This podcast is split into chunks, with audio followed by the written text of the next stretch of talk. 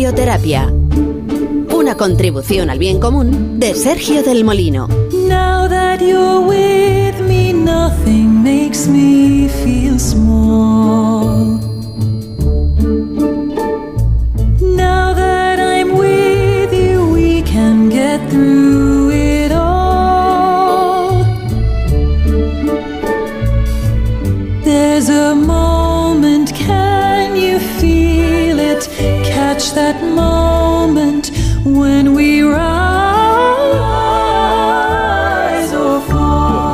Molino, estás ahí, ¿verdad? Estoy, estoy aquí muchísimo. presente, activo, perfecto. Sí, Me sí. alegro muchísimo porque tienes que tienes que descubrirnos un, un libro. ¿Te, te importa que antes vayamos a.? Es que he quedado en, en la consulta del médico. ¿No te importa Ah, que que ir al entremos médico aquí? antes. Sí, tenemos que ir al médico primero porque esta es la sala de espera de la consulta. Es un, es un médico, es especialista, es, es alergólogo, ¿sabes? Ah, mira. Sí, porque se acerca ya la primavera y más vale saber. Hay que atenernos ¿no? con esto de las, de las alergias. Esto lo, esto lo cubre la emisora. Sí, todo, es el seguro. Aquí sale el doctor para llamar a los pacientes. Están mirando la, la tablilla que lleva, una tablilla de cera en la que apunta qué pacientes corresponden. Tenemos cita nosotros a las 11 y 40, o sea que igual tenemos que esperar un poco todavía. Sergio del Molino, Begoña Gómez de la Fuente, Carlos Alsina. Pues mira, ya nos toca, ya nos toca. Mira qué suerte hemos tenido. Sí que el doctor Tiene es del programa, acento de- seguro. sí. Tiene como acento de Menorca, ¿no? El Sí, señor. tiene acento de Menorca, sí, clarísimamente, además. Un acento, Clarísimamente. Del oriente de la isla. acento clarísimo, sí. Bueno, pues vamos Y entrando. guapo además y todo. ¿Cómo? El que es guapo, era un detalle. Por, Que tiene acento de Menorca y es guapo sí, el médico, muy por bien. dar un detalle Pues bien, agradable. pues vamos a entrar a la consulta, ¿os parece, no? No, los tres a la vez no. Sí. Bueno, sí, venga, sí, Ah, qué más da, que no creo que le importe. Cier- Cierro la puerta. Esto es del todo. Ahí ¿Eh? estamos. de la subida de los precios. ¿Cómo que un kilo de tomates casi Ah, espera 4 que es- euros? De verdad, este es un ejemplo, uno de los muchos ejemplos. Está Sara, y también Cero, de los este- Santos, Pablo Anda, Pombo y. Eh, eh, y los, Eh, los os médicos van, se ponen en la radio cuando pasan Sí. consulta. Es ahora o nunca. Sí, además esto es una evocación, Sergio. O sea, tampoco te pongas tiquismiquis ahora con el guion. Bueno, pues si es una vocación, técnicamente, si es oyente de Onda Cero, deberíamos estar sonando nosotros en la radio, no, no otra Ya, cosa. pero- Pero a lo mejor el doctor de Menorca, que es guapo, no es oyente de directo, sino de podcast. Calla, calla, calla, que nos está mirando. Así, sigue con tu narración. Va. El doctor menorquín y guapo nos pone a cada uno una especie de plantilla en el brazo. Esto es la mía, la de Begoña y la de Sergio. Ahí está. Y ahora en cada uno de estos huecos de la plantilla inyecta un reactivo. Y la piel reaccionará al reactivo de cada hueco si somos alérgicos. ¿A qué, ¿A qué sois alérgicos vosotros? Pues mira, a los ácaros, al pelo de los A animales, a la tinta de los periódicos y las revistas, Al trabajo. a los, a los, a los aerosoles, a... Madre mía, para ya. A para. mí me sale, me sale que soy alérgico a la espumilla de los micros A y a, y a los programas del gobierno de promoción de la lectura. Muy bien, muy bien. Esto es de Como si no quieres afina, ser ¿eh? como ellos. Sí, Como afina sí, la sí, afina mucho. Pues ahora os puedo contar que cuando salgamos nosotros le toca pasar consulta a una mujer que se llama Marta, que es cántabra y que viene a practicarse esta misma prueba que nos hemos hecho nosotros y lo que le va a salir a ella es que tiene alergia al pelo de caballo. Qué raro dirá esta paciente, pero si hace un año que no toca un caballo. Y añadirás, hace un año murió mi caballo, que se llamaba Quesant. Caballo yo veterano que respiraba haciendo ruidos como de fuelle de chimenea. Caballo muy grande, rápido, un poco torpe igual, pero muy capaz de saltar. Un caballo marrón, que me acompañó durante años. Color alazán, se dice en realidad, color alazán. Cabalgué con él, competí con él, conviví con él durante 12 años. Y jamás un estornudo mío, piensa esta mujer, ni unos, ni unos ojos rojos. O sea, ¿cómo puede ser que yo sea alérgica al pelo de caballo? Marta recuerda bien el último salto que dio con Quesán. Recuerda el galope suave sobre la arena y el sonido ese de patapam, patapam, patapam, patapam, patapam. Recuerda que aquel último salto fue un vertical, que es un nombre un poco paradójico para un obstáculo que en realidad consiste en una barra horizontal sujeta sobre dos reparos. La barra tenía trozos de pintura levantada y le faltaban astillas, como a todas las que se usan para los entrenamientos. El caballo se acercó al obstáculo con la cabeza arriba, las orejas tiesas, respirando como si se tragara todo el aire de la pista en cada bocanada, hasta soltar el último gemido al coger impulso. ¡Bum! Despegue. Los trozos de arena suspendidos en el aire, el cuerpo estirado y moviéndose, flotar en el aire. Silencio. Tocaron el suelo al otro lado y la jinete supo que aquel caballo ya no saltaría más. Como si el cuerpo del animal ya no estuviera allí, cuenta ella. Alguien me dijo una vez, escribe, que los caballos tienen un número ilimitado de saltos en su vida, como si un dedo imaginario moviera una bola de lava mental y me advirtiera de que con cada salto ya quedaba uno menos. Marta es Marta San Miguel, que publica esta novela que lleva por título Antes del Salto, es de Libros del Asteroide y es la propuesta que Sergio del Molino nos quiere hacer esta semana. Sergio. Sí, es una, una novelita muy breve, novelita por tamaño, no por, no por intensidad que tiene caballos, tiene una foto de un caballo con el recuerdo del caballo, tiene una estancia en Lisboa, tiene unos trozos de vida eh, muy bien contados, eh, porque es una novela en la que Marta San Miguel yo creo que, que convierte la vida en arte, la, estiliza, la poetiza, ¿no? Y se nota además que tiene una, un bagaje de de poesía muy, muy consolidado. Eh, hay un conflicto eterno siempre que nunca llegamos a resolver entre el arte y la vida, ¿no? Unos dicen, siempre dicen que si la vida imita el arte o el arte imita la vida. Había un psicólogo hace muchos años que se llamaba Eric Verne que decía que lo que es bueno para la vida no es bueno para el arte y viceversa. Parece que siempre hay una contradicción o una barrera entre la vida y el arte. Pues yo creo que Marta San Miguel en, esta novela eh, se afirma como miembro de la estirpe de escritores eh, que mezclan la vida y el arte, que no ven ninguna distinción entre, entre una cosa y la otra. Y escriben libros muy generosos. Yo creo que, Antes del Salto es un libro generosísimo porque nos regala, eh, por muy poquito dinero, por las, los dos duros que cuesta el, libro, nos regala eh, cosas intimísimas y muy delicadas y, muy valiosas. Y en este en concreto, Marta San Miguel nos regala el recuerdo y la vida de Quesan desde de su caballo, que era un caballo viejo y saltador y, nos regala eh, su recuerdo eh, y su vida que va marchando atrás y adelante recordando la relación que tuvo con, con, el caballo desde que lo montó por primera vez hasta que, hasta que el veterinario dijo que no, que no tenía por qué sufrir más. Y, entre medias nos cuentan muchísimas cosas donde nos reconocemos. ¿no? Yo tengo la sensación, mientras lo leía, eh, tenía la sensación de estar acomodándome en una conversación con una amiga.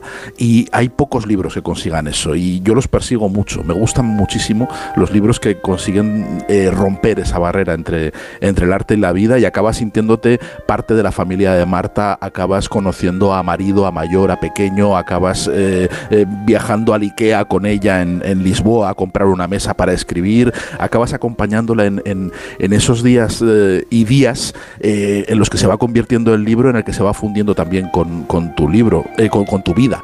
Y la verdad que mm, antes, antes del salto, desde que lo he leído, se ha convertido en uno de los, de los libros que recomiendo como comodín, sin mirar. Cuando alguien me dice, oye, no sé qué leer, no sé qué, qué me recomiendas, qué, qué puedo leer últimamente, y ya sin pensar en el tipo de lector que es, ni, ni qué le gusta, ni qué no le gusta, le digo, léete antes del salto. Léete antes del salto porque sé que me lo vas a agradecer, sé que voy a acertar casi seguro y si no acierta si no acierto la culpa va a ser tuya, además, le voy a decir. Digo, si, no, si, no, si no eres capaz de entrar aquí en esta historia de Kesan y no te interesa, la culpa va a ser tuya. Así que eh, me apetecía mucho eh, agradecerle en persona a Marta San Miguel estos ratos y tener la oportunidad de recomendarle a todos los oyentes y saber, tener la certeza de que los que nos hagan caso esta mañana eh, lo van a agradecer. Van a agradecer acercarse a la vida de Kesan y, de, y a este viaje a Lisboa con Marta San Miguel en Antes del Salto. Hola Marta San Miguel, Onda Cero en Santander, buenos días. Buenos días. Buenos días, ¿cómo estás? Pues ahora mismo con una sonrisa habla Sergio de generosidad, pero la introducción que habéis hecho, muchísimas gracias. Oye, ¿Quesan es Quesan o es Quesan? ¿Cómo, ¿Cómo, se dice el, nombre del caballo de tu novela? Yo, yo lo llamaba Quesant. Quesant pero hay, un, hay una anécdota bastante curiosa y divertida a propósito de su nombre, que no sé si desvelarla o no. Sergio, es tu sección, así que te cedo la batuta. No, es, tu, libro, es tu libro. totalmente, ya sabes que tenemos, tenemos un debate aquí en el programa sobre, sobre contar cosas o no contar. O sea, Carlos Asina es partidario de no contar nada. Si fuera por eso, solo diríamos los títulos. Pero vas a contar lo de, vas a contar lo de la O en lugar de la Q. Lo de la O.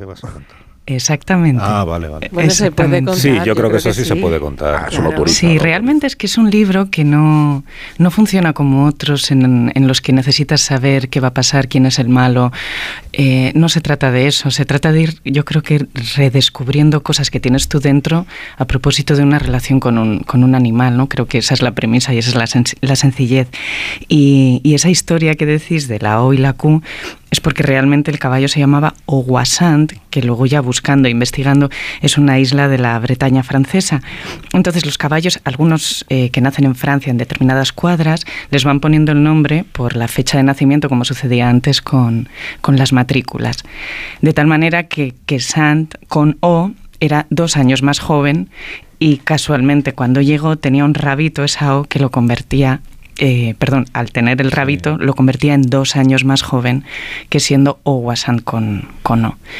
Con lo cual se acabó llamando Quesant y entre los amigos, de hecho, voy a confesaros que le, le empezaron a llamar Quesito. No me digáis por qué, porque tenía de todo menos nada pequeño, porque era, era muy, muy, muy alto. Era un tipo muy alto, un caballo enorme. Claro, un caba- ca- lo- los que estáis familiarizados con los caballos sabéis distinguir un caballo alto de uno, de uno Bueno, que- eso sabe el Medimos color, como, ¿no? No, como a la que- cruz, digamos, La donde cruz, se pone la, la silla. Entonces, ¿Qué dices, Carlos, ¿tú Marta? cuánto mides más o menos? Yo 1,76. Bueno, estaré menguando, o sea que igual ahora ya 1,75. Pues que Sant sería em, donde tú pones la silla, Sí. ¿vale? Que eso es la cruz, Sí. pues estaría justo a la altura de tu cabeza, Madre por encima de tu cabeza. Guau, Madre no está mía, mal. O sea, sí, échale sí, donde sí. estaban las orejas. Sí, O sí. sea, Carlos no puede montarlo, no, no llega. Sí, hombre, como poder si yo Sí, puedo, solo tengo que aprender claro a subirme sí. a la silla. Pero que necesita un taburete o Y tú con cómo 12 sub- años, ¿cómo subes? Con Claro, escalera. con esa, con esa edad. Eh, ¿cómo con un- subías? me- primero me tenía que subir a un taburete y, y lo bonito de la relación fue esa, ¿no? que a medida que yo iba creciendo ya mm, cada vez necesitaba menos taburetes y ayudas para subirme y, y todo lo que conlleva. ¿no? Y luego la silla, pues la longitud de los estribos iba bajando también y yo empecé montándolo con las, pues como los niños a los que les cuelgan las piernas de las sillas Sí. y al final pues que es un poco lo que cuento en el libro, eh, las, las piernas pues le llegan a la altura de la panza por debajo, yo ya conduzco, pues entonces fumaba, no tenía alergia, pero llevaba pastillas de eh, pues, ibuprofenos en los bolsos, etc. ¿no? Y, y eso es lo, lo bonito, contar eh, algo fundacional en la identidad de una persona a través del vínculo afectivo que sí, que es un, es un caballo, pero en el fondo es la excusa para hablar de los vínculos que tenemos alrededor a medida que vamos creciendo. Y en ese sentido, el papel de la, de la madre eh, resulta de fondo como una presencia también fundamental, ¿no? Sí, claro, como todos los buenos libros, habla de muchas cosas. Quiero decirlo, es verdad que, que- que lo- la historia que cuentas es, eh, se proyecta en muchas direcciones. Y aparte de, la, de los afectos y de la relación entre la madre y la hija y de, en fin, la- los- las cosas que dejamos atrás, que creo que mm, el libro es, es el libro de, de- es un libro de retirada, ¿no? Empieza con un viaje y que te vas a otro sitio, la protagonista se va a otro sitio y, y va dejando cosas atrás. Pero también hay una, una lectura quizá quizá más superficial o más, o más utilitaria, pero que a mí me ha interesado mucho, que es darte cuenta de lo lejos que está el mundo del caballo con lo cerca que estuvo y con los o- lo omnipresentes que eran, ¿no? Hace un, creo que hace un par de temporadas eh, llevé a- aquí a la radio un libro de, de Ulrich Raulf, que era un ensayo precioso que se llamaba Adiós al caballo, en el que hablaba Sí. precisamente de cómo eh, los caballos em, condicionaban la vida de todas las ciudades europeas hasta hace nada y de repente ya no están en ningún sitio y el saber saber cosas de caballos y tener presente los caballos se ha convertido en un saber casi arcano, ¿no? Lo que cuentas aquí era un conocimiento más o menos común para, para un europeo hace unos años y ahora es como si nos como si nos hablaras de, de- como si fuera una novela náutica, como si nos hablaras de las partes de un barco, como si nos, nos hablas en un lenguaje que, que resulta casi mágico porque porque no estamos familiarizados con ese mundo, ya lo hemos perdido. Estoy totalmente de acuerdo. Bueno, ese libro, de hecho, que me fascinó, leí muchísimo porque necesitaba comprender de dónde salía ese vínculo con, con los animales. Yo necesitaba entender por qué tengo yo esta relación con el caballo. Y de hecho, la, la cita que abre el libro es de ese libro, Sergio. Eh, desde que tenemos el tren, los caballos corren peor, que es de Theodore Fontaine.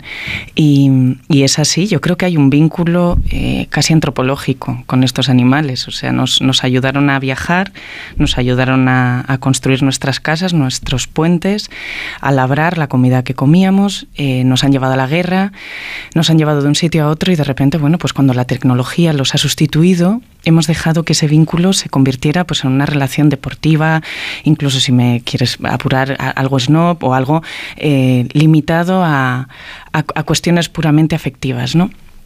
Y siempre me he preguntado por qué cuando das un paseo con el caballo, la, gente nos, nos, quedamos mirándolos, ¿no? ¿Dónde está esa la naturaleza, la, la, naturaleza de esa fascinación?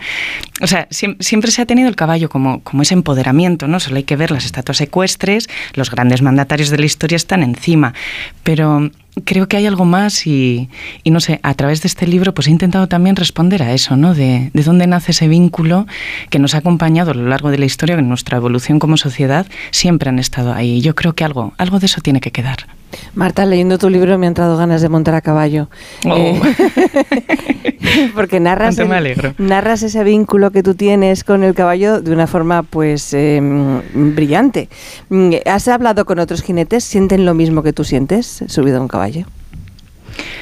He hablado con amigas que, con las que montábamos juntas y y algunos lo llegan a racionalizar, otros no, otros sencillamente era un deporte al que, al que llegaron porque les gustaba, pero todos de alguna manera o de otra em, tienen el recuerdo de ese caballo o ese momento y, en todo se les queda. Eh, porque sucede una cosa, yo creo que mm, como especie dominante que nos sentimos los, los humanos, miramos a los animales desde, desde una superioridad que a mí no me gusta nada. Em, y, creo que, que, cuando estableces un vínculo con un animal, ya sea un bicho de 500 kilos como, como un caballo, o sea un perro o un, o un gato, em, esperas que haya esa, esa, conexión y es mucho más fácil sentirla pues con un perro, que es, que es un animal mucho más receptivo en ese sentido, pero cuando te sucede con un caballo es, es algo... Mm, o sea,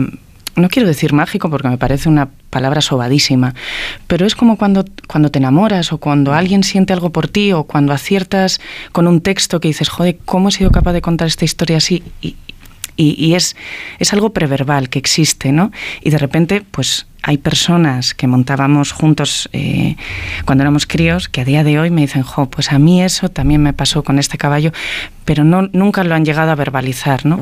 Y al leerlo, pues pues digamos que se han removido cosas dentro de, dentro de sí, bien sea con el vínculo con un caballo o bien sea con recuerdos de personas que ya no están o bien sea con ciudades en las que han, en las que han vivido, que yo creo que son los grandes temas que mencionaba antes Sergio, que toca el libro y que de alguna manera o de otra es no sé, creo que Kesant funciona como un caballo de Troya, ¿no? Para llevarte dentro de, de esos lugares que tú te pensabas que tenías ahí atrás, que habías dejado como ese algo olvidado que de repente encuentras y te llevas esa alegría de, ostras, mira tú dónde estaba esto. Pues creo que eso es lo que consigue Kesan a lo largo de las páginas. Oye, ¿cómo, ¿cómo de expresivo es un caballo? Porque has hablado de los perros. los, los, que tenemos perros sabemos mm, que ellos eh, fácilmente manifiestan o, creemos nosotros interpretar su estado de ánimo. O sea, pues está mm. muy contento, si tiene un mal día, si le apetece salir a pasear. Pero un, un caballo, em, ¿cómo se expresa? ¿En, qué percibes tú, pues, si, si está de buen humor, si, si le apetece meterse en el río o no le apetece? ¿Cómo lo hace? Em, ¿Sabes cuando estás con alguien y, está nervioso y tú mm. dices, joder, ¿qué le pasa? Quizá no hay evidencias o, las hay, pero son sutiles. Pues por empatía. Eh, se siente, lo, notas. Luego hay caballos mucho más elocuentes, de la misma manera que hay personas mucho más elocuentes, y que San, por ejemplo, relinchaba. Yo le había acostumbrado a un silbido, y cuando hacía el silbido al llegar a la cuadra de aquel pueblecito donde yo montaba, eh, le oía relinchar. Em, luego, pues cuando tú ves a un caballo con los ojos abiertos, les, ves el blanco, las orejas hacia atrás, los labios tensos, le ves que tiene la, la, cola como metida y la grupa como diciendo, pasa por detrás que te voy a lanzar una patada, pues lógicamente tú es, es, es, relativamente sencillo de interpretar. Pero como todo, creo que es em, la capacidad que tú tengas para, para percibir eh, lo que estás sintiendo el otro animal, la otra persona, el otro, esa otredad que tengas, que tengas delante. Y en un caballo, créeme que es, que es sencillo. No son, lo, que decía al principio, no son tan elocuentes como otros animales, pero si quieres leerlos e interpretarlos de la misma manera que ellos te pueden interpretar a ti.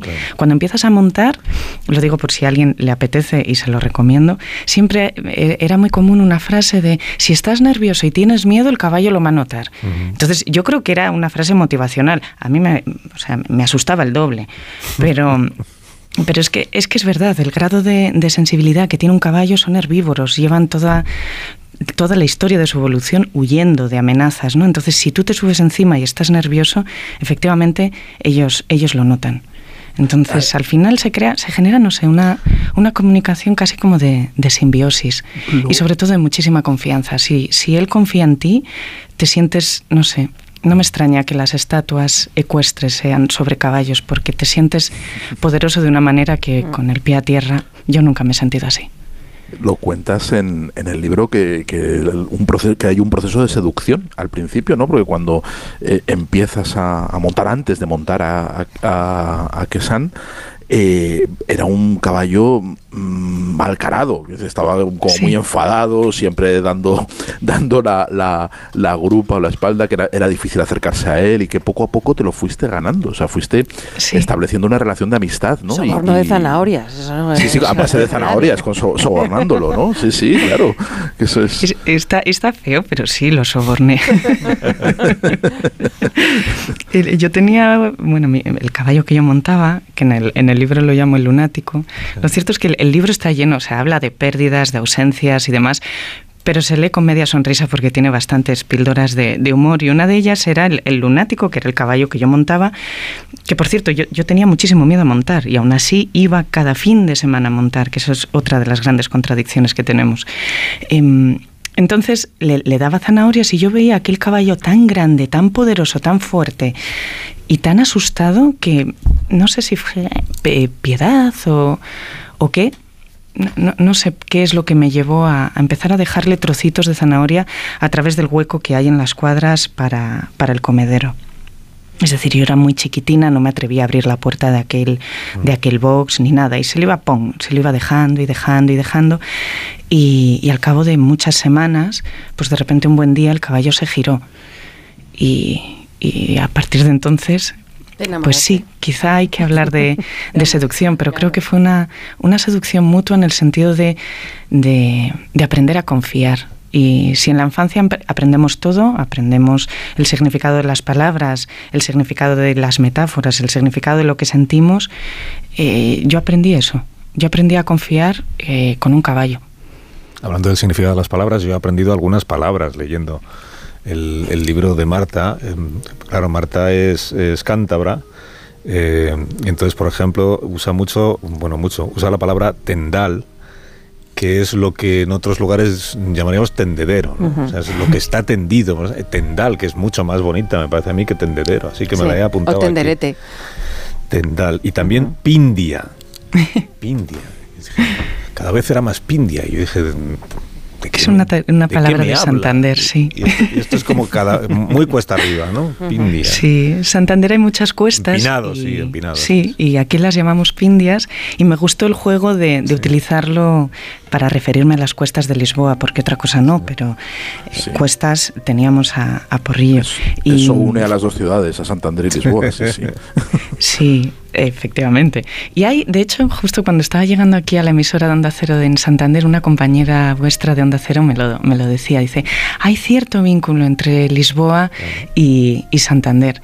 Y no, no, sé si lo, si lo hay o no, pero yo me sentía allí como en casa. Al principio es cierto que, que todo el turismo que tiene la ciudad nos hizo, o al menos a mí me hizo la llegada un poquito más difícil. Yo vivo en una ciudad en la que como muchísimo en agosto tenemos algún atasco que otro, con lo cual la gentrificación y todos esos fenómenos que están en las ciudades como Madrid, Barcelona, Zaragoza, en, en todo el mundo en realidad, aquí a nosotros nos está llegando a cuentagotas. Pero Lisboa, en cuanto dejamos de ser visitantes, mm, tampoco éramos turistas y, ya nos convertimos en habitantes de la ciudad, fue fantástico el proceso en el que fue como si la ciudad se abriera, nos recibió y a partir de entonces conocimos otra, otra capital totalmente distinta. Tengo que hacer una pausa muy cortita, ya lo veréis, eh, y enseguida continuamos hablando con Marta y hablando de este libro que hoy nos ha presentado Sergio del Molino antes del salto de libros del asteroide. Ahora mismo volvemos.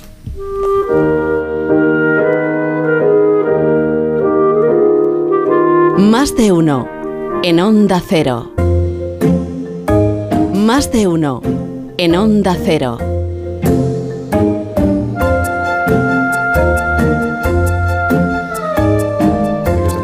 se nos ha ido la hora hablando aquí tan a gustito con Marta San Miguel de antes del, antes del salto. Que lo único que quiero es agradecerle que nos haya acompañado esta mañana y que nos haya regalado este, este libro de libros del, del asteroide. Porque no hemos querido hablar, es que no quiero contarle a los oyentes más de lo que debemos, pero claro, hay un momento muy complicado para alguien que ama a un caballo, que es en el momento y que, y que ha competido mucho con ese caballo, formando casi una misma unidad que es el momento en el que el caballo decide que ya no salta, ya no salta, porque entiende que ya no, que ya no está para saltar, que ya no está Como eso lo tiene que asumir también la persona que va encima de ese caballo, y ya sabe que ya no hay que, ya no hay que saltar. Pero eso lo dejamos para que los lectores lo disfruten leyéndolo en el libro de Marta Senvier. Si te parece, Marta. Me parece muy bien, Carlos. Yo creo que, que, sí. Vamos a dejar abierto, abierto ese, esa ventana. Eso es. Bueno, muchas gracias por habernos acompañado, Marta San Miguel, y enhorabuena por, el, por la novela. Gracias a vosotros. Un abrazo. Un abrazo, gracias. Un saludo a los compañeros de Onda Cero en Santander. Se abren las puertas siempre que deseamos. Bueno, otro día me cuenta Sergio del Molino, igual el viernes te lo pregunto en la cultureta, esto que me ha apuntado aquí Zumer de que te quieres tomar un café con Orwell en Huesca, esto que... Sí, con el mismísimo Orwell con el mismo Orwell en, en efigie, en estatua. Están haciendo una colecta ah. por una suscripción popular, como se hacía antes, que hace ya mucho que no se hace, para hacerle un monumento a Orwell eh, con una excusa muy bonita en Huesca, que en Huesca no tiene monumento, porque en, homenaje a Cataluña, Orwell, cuando estaba en el frente, muy cerquita de Huesca, dijo que eh, iba a invitar a tomar café cuando llegaran a Huesca. le pegaron un tiro, le evacuaron del frente y nunca llegó a tomar ese café con Huesca. Entonces, en Huesca, entonces ah. en una iniciativa de Oscenses eh, ciudadana está haciendo una suscripción popular para, para erigir ese monumento a Orwell en Huesca eh, con la idea de tomate un café con Orwell en Huesca. Y haces una aportación de creo que son 10 euros la mínima para, para tomarte ese café. Es un café un poco caro, en Huesca te puedes tomar cafés por mucho menos dinero que 10 euros, pero, pero yo creo que merece la pena para tomárselo luego con, con Orwell y, restituir esa, eh, esa, esa injusticia histórica de que ese café que no se pudo tomar Orwell en vida en la ciudad de Huesca. Entendido, entendido. Sergio, hasta el próximo viernes. Cuídate mucho. Venga, un abrazo. Adiós. En tres minutos las 12, una menos en Canarias. Ahora mismo volvemos.